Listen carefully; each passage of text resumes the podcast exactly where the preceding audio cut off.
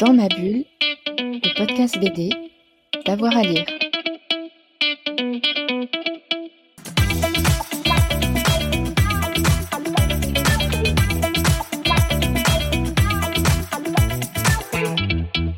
Allez, c'est reparti. Sylvain Savoya, quelles sont vos bandes dessinées marquantes? Alors des bandes dessinées marquantes, il y en a beaucoup et c'est toujours difficile de faire des choix dans tout ça et, et, euh, c'est peut-être pas forcément sur des auteurs récents.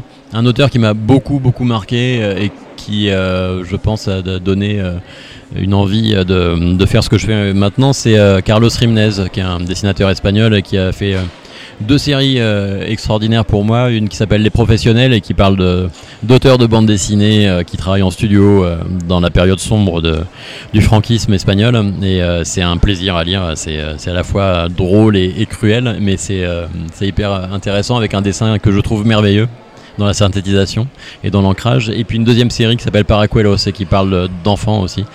Euh, un sujet qui me, qui me touche et euh, qui parle d'enfants dans un orphelinat pendant le franquisme aussi. Et c'est, euh, ça m'a vraiment donné, je pense, l'envie de faire Marzi. ouais, Ça a été réédité il n'y a pas très longtemps et très très bien. ouais. Tout à fait, ouais, des très belles rééditions en intégrale. Et sinon, qu'est-ce qu'on peut trouver d'autre Sinon, des choses assez différentes. En, en règle générale, j'aime assez lire des choses qui sont très éloignées de ce que je fais. Il y a des dessinateurs italiens que j'aime beaucoup, comme JP. Par Euh, exemple, quel BD chez JP Euh, bah, la première qui m'avait forcément très marqué, c'était euh, Note pour une histoire de guerre. Et puis, euh, et puis une qu'il a fait plus récemment, dont j'ai oublié le titre, euh, post-apocalyptique. je- La Terre des Fils, Voilà, c'est La Terre des Fils, que j'ai trouvé vraiment très chouette. ouais, qui était très belle. ouais. Et qui vient de sortir en film et le film est très beau aussi. Ah oui, c'est vrai. Ouais, heureux de l'apprendre. Et euh, sinon, un autre dessinateur euh, italien que j'aime bien qui s'appelle Manuel Fior et qui avait fait un très bel album qui s'appelle 5000 km par seconde que je trouvais très, euh, très tou- touchant, très subtil. Enfin voilà, avec une atmosphère assez rare finalement en bande dessinée que j'ai beaucoup aimé.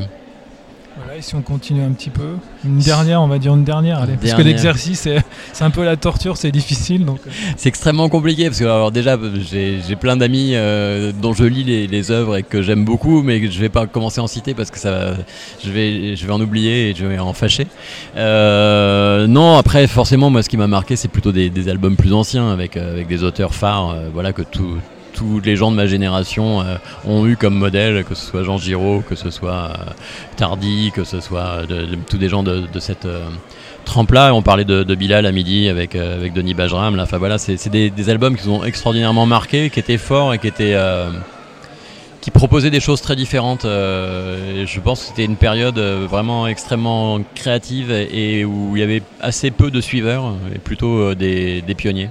Est-ce que vous lisiez des bandes dessinées dans, dans des journaux comme Spirou ou, euh, Alors non, moi j'ai jamais été.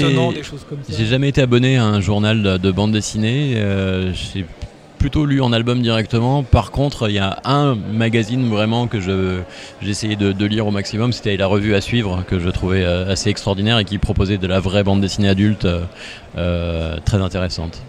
Très bien, merci beaucoup Sylvain. Merci beaucoup. Dans ma bulle, le podcast BD, d'avoir à lire.